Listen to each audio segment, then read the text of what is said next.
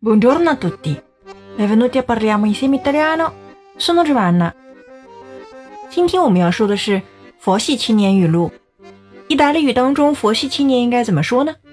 其实我们有一个专门的词语，指的是虚无主义 （nichilismo）。Quando parliamo di nichilismo nei giovani, intendiamo la mancanza di una prospettiva futura che dia loro possibilità di scelta.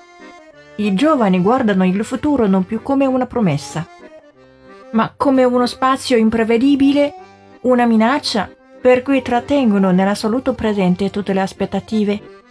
Il futuro non agisce come più motivazione per farli studiare, lavorare, impegnare. I genitori stessi non sanno indicare una prospettiva, perdendo autorità, diventando contrattuali, se studi ti compro, eccetera, eccetera. Come dice Nietzsche, quando c'è il nulla che ti coinvolge, c'è il nulla che ti muove.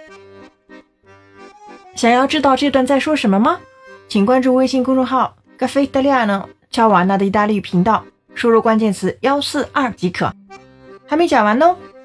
佛系青年有哪些口头禅呢？Fa come vuoi，随你便好了。 Non c'è fretta。好的，不着急。